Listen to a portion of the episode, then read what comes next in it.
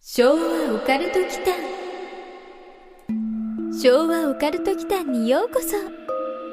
ここは昭和世代のおっさん2人が令和の今実話怪談や都市伝説オカルトスポットについて異なる立場に分かれてゆるーくディベートするチャンネルですどうぞごゆっくり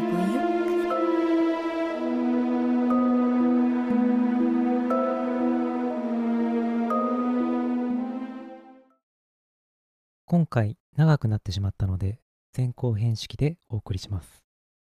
この度昭和オカルト機関のツイッターがスタートしました番組の裏話やボツになった話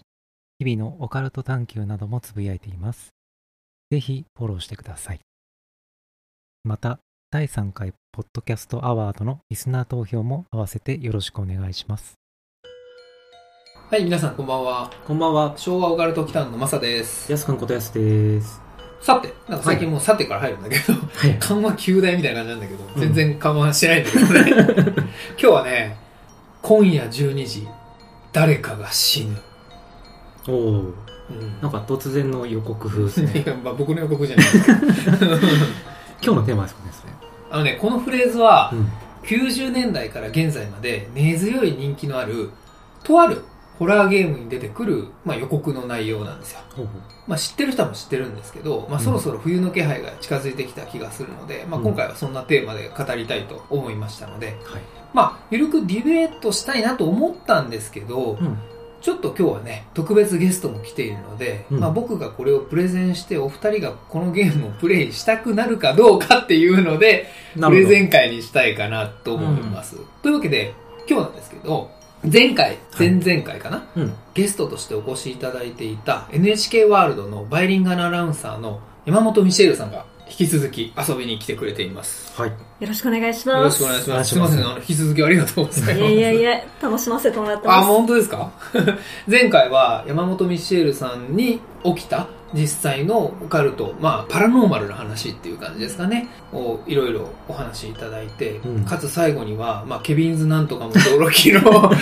の、日本とアメリカ、なんとかの違いではないんですけど、ちょっと英会話講座なんかもあったりして、うんまあ、我々の番組にしては珍しくこう知的な回だったので、ぜひそちらも聞いていただきたいんですが、今日なんですけれども、うんまあ、僕の企画ということで、うん。うん。ホラーゲームをテーマにしたいと思うんですが、はい。題材にするのはうん。 「かまいたちの夜」おお。っていうゲームなんですよ。なんか、まさの趣味全開なテーマなのに申し訳ないですね。あ、ミシェルさん、ごめんなさい来ていただいて。うんミシェルさんなんか思い出のあるホラーゲームってありますえー思い出のあるホラーゲーム、ゲーム、ホラーのはあんまりやってない、あ、バイオハザードぐら いやってあ、バイオやってたんですかました。ガそチれホぐらラいかー。な。初代ですかアプリになってからかな、あ、そうなんだ。いへアープリっていうのはスマスホマアホプにリなってから、スマホアプリ。あ、バイオってスマホアプリあるの、ね、あるんだね。どんなやつでした主人公誰でしたああ、名前がク、リスあ、クリスさんいましたねあ、。クリスがいた。響きで覚えてる。 E さんではないですかあれ、イーさんではなかった気がする。 ?E さんではない。アプリ版知あ、らないな。わかんない。怖かったですかあの、奴らが出てくるたんびにピクピクってしながらあーやってました。やっぱりあの戦える手段がないと嫌ですかそうですあ、やっぱりそうでだすね。逃げ回るのは嫌です逃げ回るよりは打って出たいですかね。ああ、倒せる方がいい。倒したいですね。僕はあれじゃん、日本とアメリ カ。ホラーに対する対処の違いじゃないですか。う。うんんいいねねケビンズなんとか風に言うとうんね、 すごい意識してるね。 いや、でも分かりやすい。わかりますよね。じゃあちょっとかまいたちの方に話を戻して進行しますね。昭和オカルト機関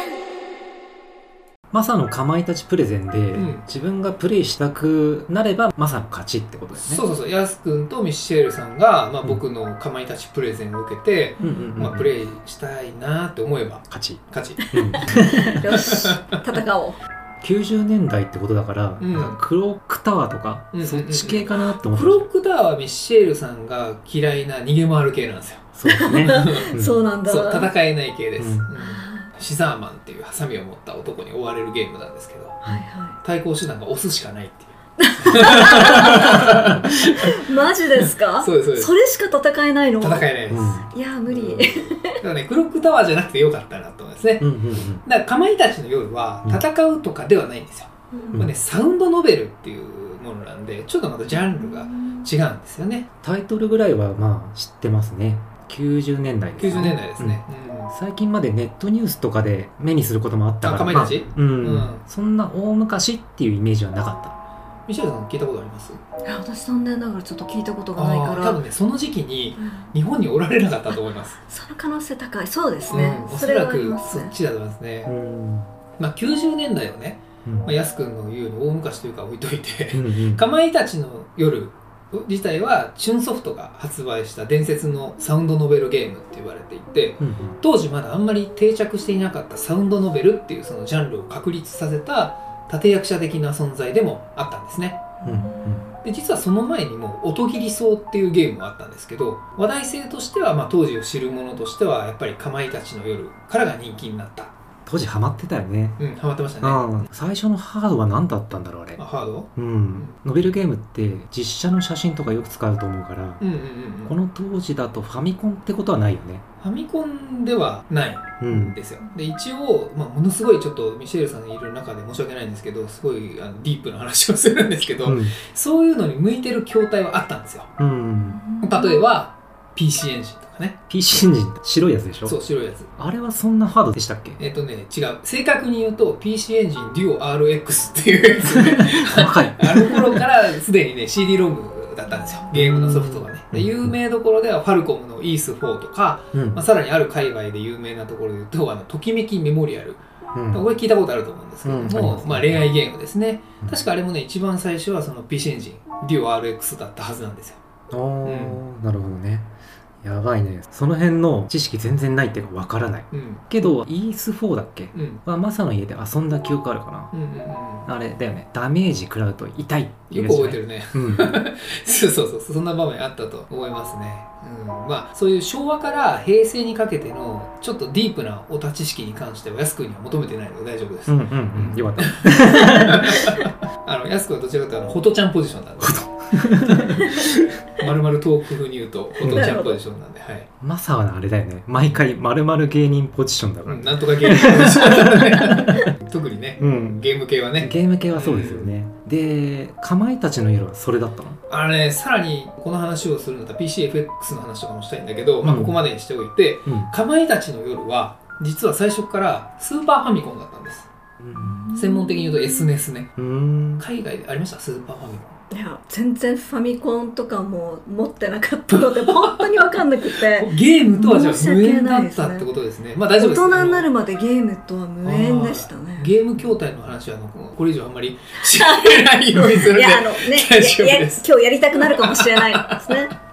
まあ、あの、スーパーファミコンっていうのがそんなにいい筐体というか、いいスペックではなかったんですよね。うんなるほどその写真とかを扱うにしては結構荒いグラフィックスとかで、まあ、よく表現できたなと思うんですけどその後に初代プレステとかに移植されたんですけどね、うんうんまあ、しばらくあの時期に出ていたサウンドノベルは実はスーファミだったんですよ夜光虫とかもそうだったんですよね音声とかないならまあスーファミで実現できたんですねあそうですね、うん音声ないもんね、確か雪山のペンションで起こる殺人事件のゲームだったよねはい、そこまで知ってるんですうね、んん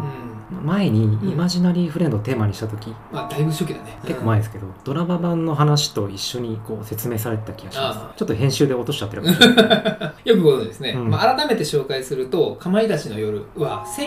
1994年の11月の25日に発売されましたうんううんん94年のその頃といえば世界的に何があったかっていう年代で話すとですね、まあ、ミシェルさんも多分その頃はどちらかにいらっしゃったのかなイギリスとフランスのあの海峡トンネルが開通した年であったり、はいまあ、後にマンデラエフェクトとしてオカルト界隈でも話題になるネルソン・マンデラが南アフリカ共和国の大統領になったりしたそんな年でしたうんオカルト界隈で人気になったんですかマンデラそうなんですよへそうなんですよよネルソン・マンデラさんがいつ死んだかっていうのが人々の記憶が完全に二分されていてなるほどそ れをマンデラエフェクトっていうバタフライエフェクトみたい なそうそうそうそうなるほど他の世界の記憶を持ってるみたいな面白いそうなんですあるんですよで実はこのゲームもそういう側面もあったりするんですけどね、日付的には94年のあさってになるのああまあ今日収録日が11月の23日の祝日なんで、うんそういう意味だと近いですねそれでテーマにしたってわけなんですね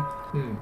まあ、すごく簡単に概要を説明しますと「かまいたちの夜ね」うんスキー旅行に出かけた主人公のトールくんとガールフレンドのマリちゃんこの2人はまだ付き合ってませんなんかもうんう際どいというかまあトールくんはものすごいアタックしてるんですけど、まあ、マリちゃんがすごいスカすというかあかわして友る達以上恋恋人人未未満満みたいな、うんまあ、一緒にスキー旅行行ってる時点でどうなんだって話なんですけ どまあその2人が滞在先のペンションであるシュプールっていうところを訪れるんですけれども、まあ、そこで巻き起こる殺人事件っていうのがあって電話もね壊されて外は吹雪となってクローズドサークルとなったペンションを舞台に、まあ、他の登場人物とともに事件の解決を目指すミステリー型のサウンドノベルです。うん推理系ってことねうん、うん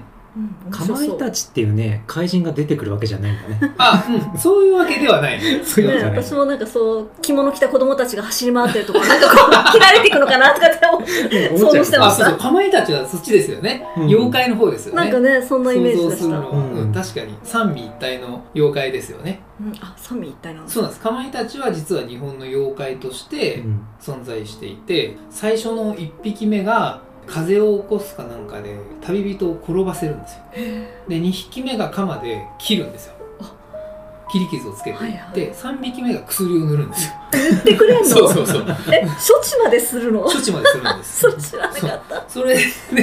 三位一体なんですよ面白それがかまいたたちって言ってだからよくその田舎とかでつむじ風が起きた時はいはいになぜか切り傷ができてるけど血が出てないとかってなるとかまいたちが現れたみたいなんですよ。なるほそうなどんですそうまあ僕あのたまたま詳しいんですけどこれ普通にあの 牛尾と虎で読んだ知識だけなんですけ ど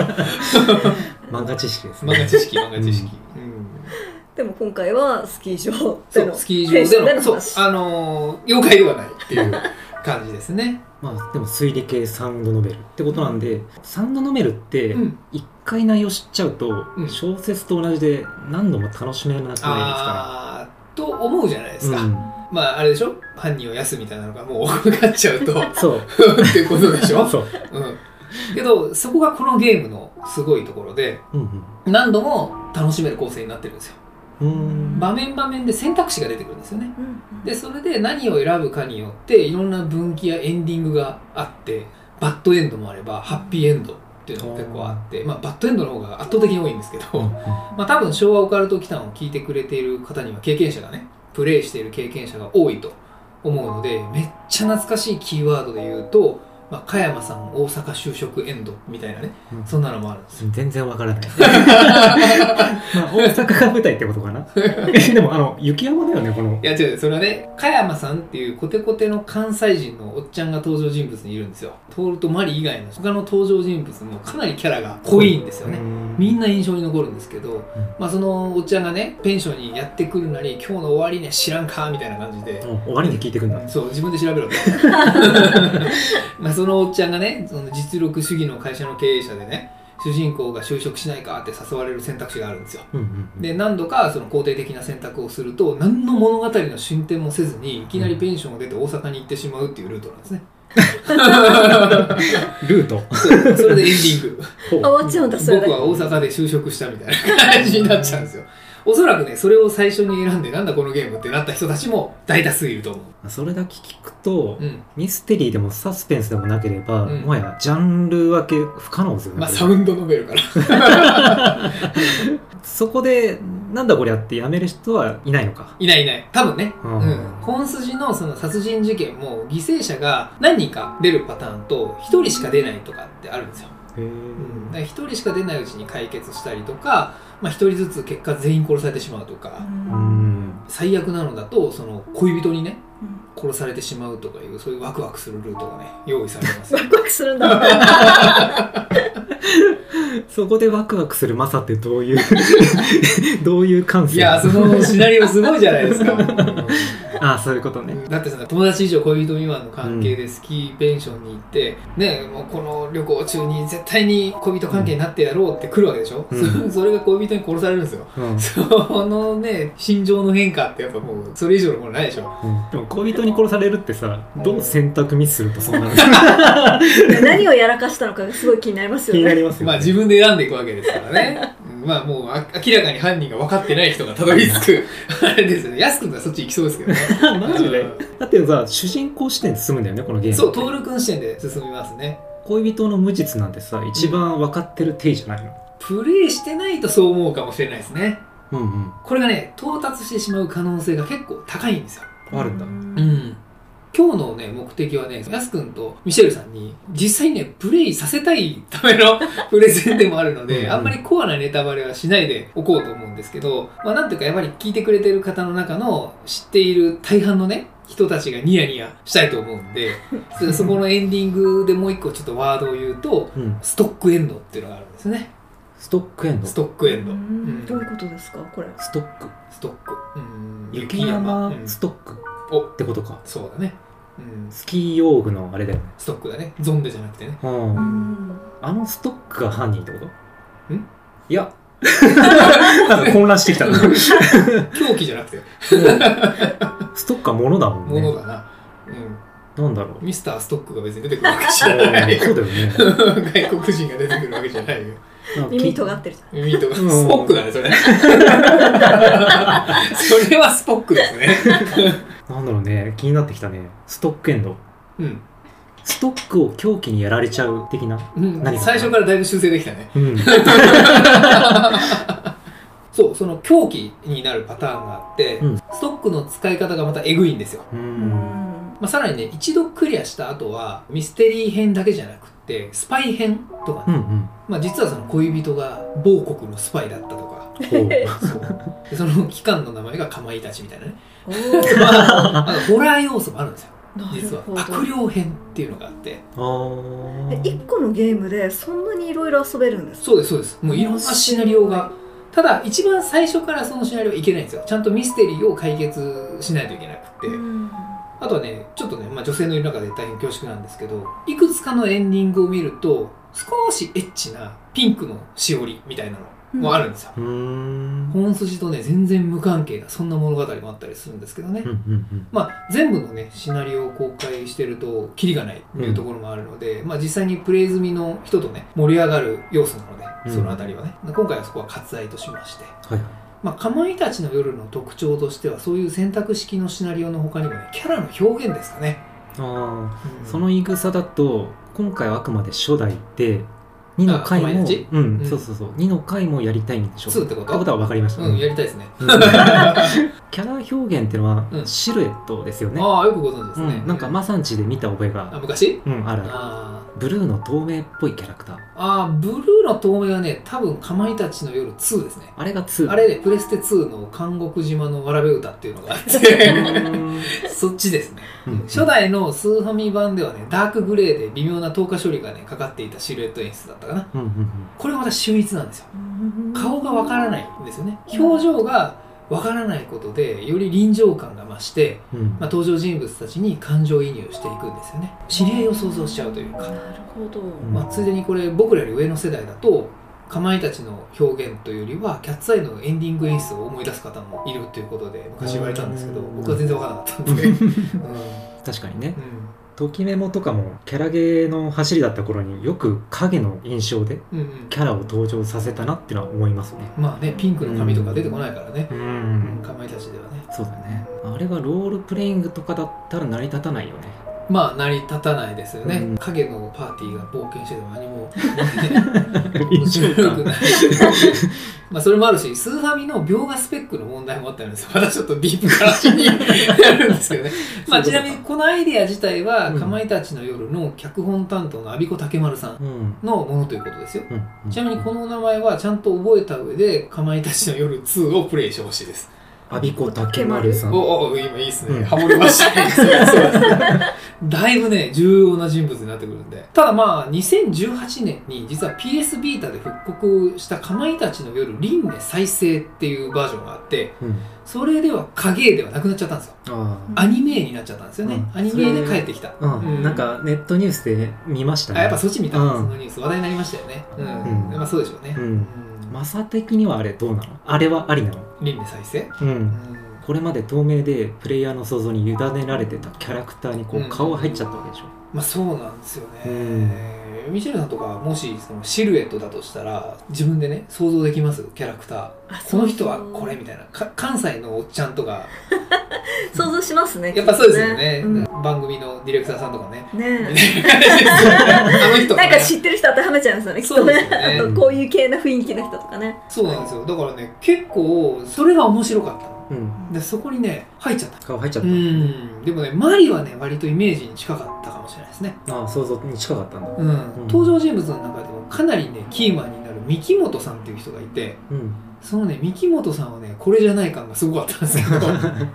なんとなく絵の雰囲気がね「日暮らしの泣くコロニー」っていうアニメっぽくなったんですよねご存知ですあしはいあ見られてます、うん見ました、はおーあれも結構ホラーでしたよい、ねそうですねうん。あれは岐阜県の白川郷が舞台になってるんですけどねうんロケ地みたいな感じになってるんですけど、まあ、長野県なんでちょっと雪深さっていうのは似てるかうん。もしれい。ないですけどね、うん。うん。まあそのね、絵がね、日暮らしっぽいと思ったら、実は、輪廻再生の方で、追加シナリオとしてね、変国のマリ編っていう、ちょっと怖いネーミングのがあるんですけど、うん。それがね、日暮らしの作者の竜騎士07さんだったんですよね。うん。だからちょっと入ってるんですよ。だかうん。うん。うん。ら安く向けにっていうわけではないんですけど、はい。まだミシェルさん向けにはぜひやってほしいんですけど、このシナリオはね、本当にね、日暮らし的なんですよ。かなりデジャブりますよ。リカちゃまっていたじゃないですか。神社の子ですね。あの子がそのまんまマリになったような感じの。うん。まあ、例え話ですけどね自分の好きなドリンクを入れてくれって言われて今後を間違えるとハンマーで叩き殺されるみたいなねそう いうそういうシナリオなんですすけごどいですね世界観もねなかなかそのひなみ沢症候群がね発症している感じなんでお好きな方は今からでもぜひプレイしてほしいなと思いますうよ、ん。なんか、恋人すごいサイコパスになってない。なってるねうんっ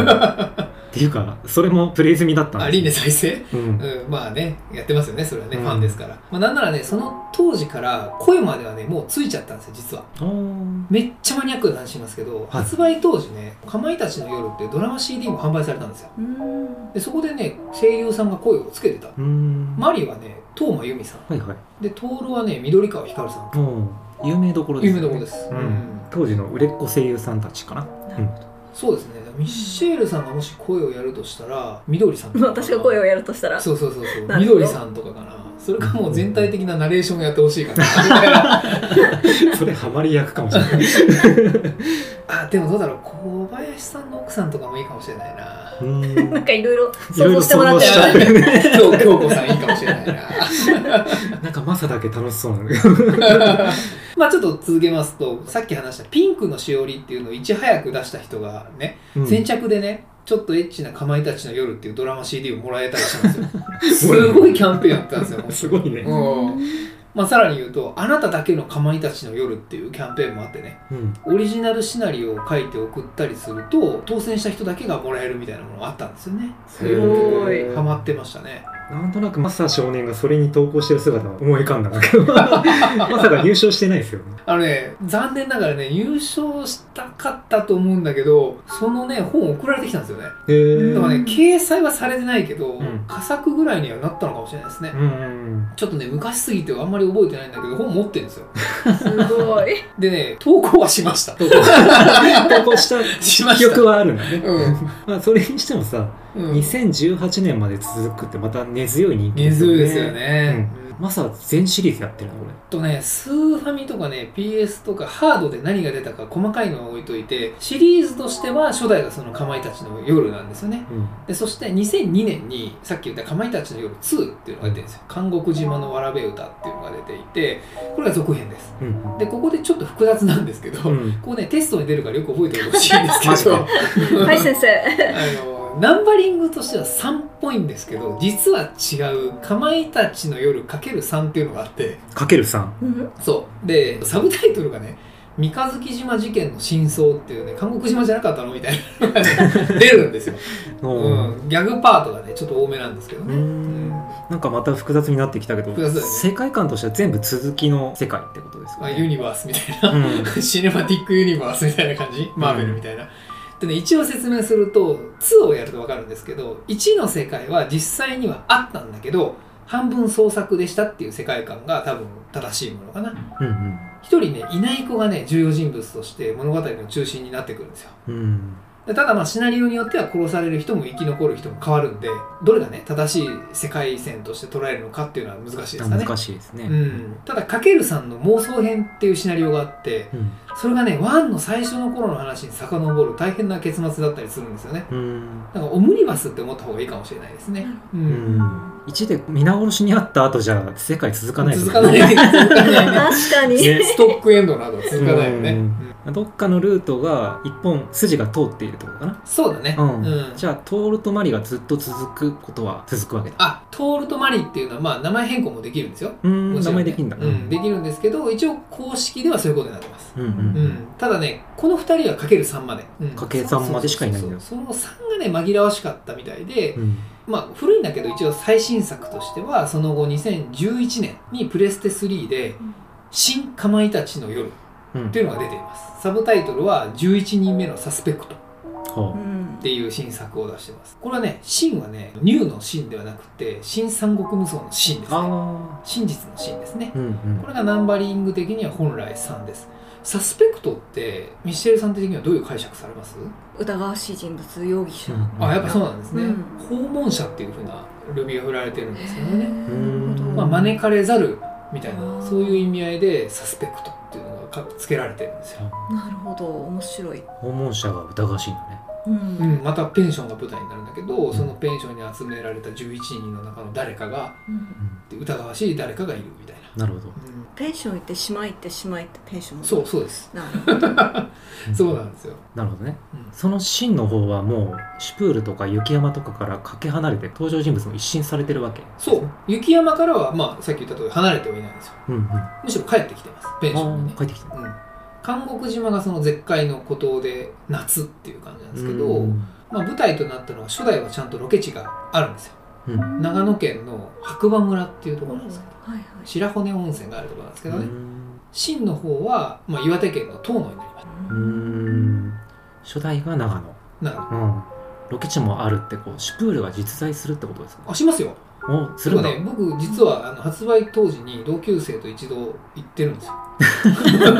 で成人してからもう一回泊まりに行ってるんですよ、へえ、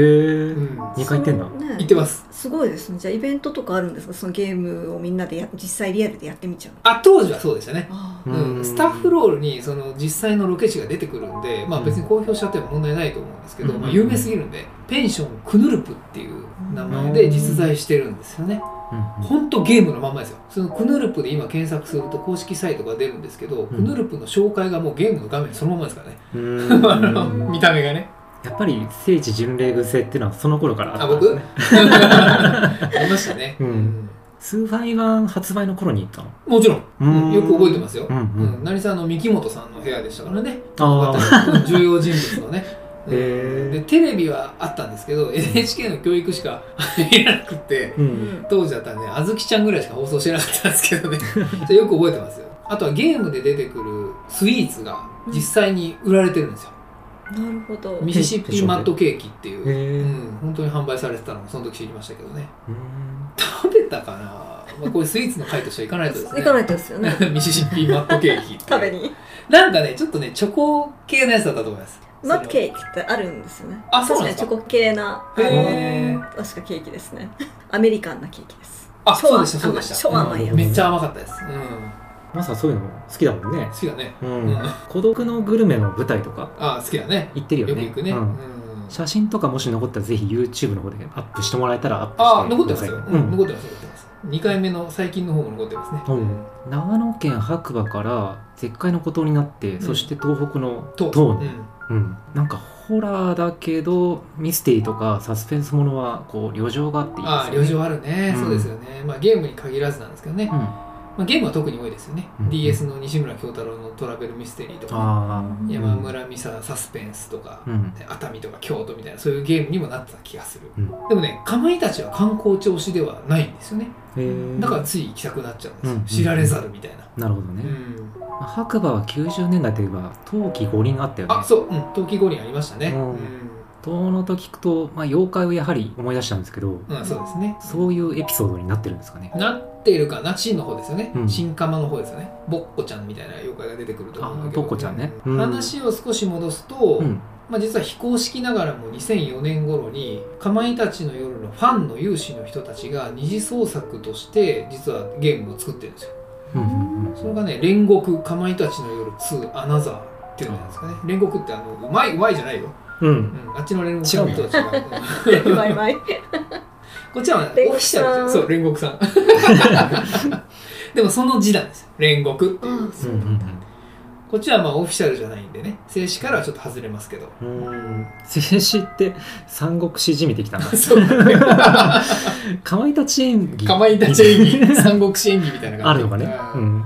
ということは基本的には3部作で、12が続きものってこそとうですねうん1は賞味どれぐらい時間かかる感じなんですかねとね輪廻再生の方じゃなくて声出しの方だったら、まあ、読むスピードに依存するんですけどそんなに時間いらないんですようんでバイオみたいに戦うことも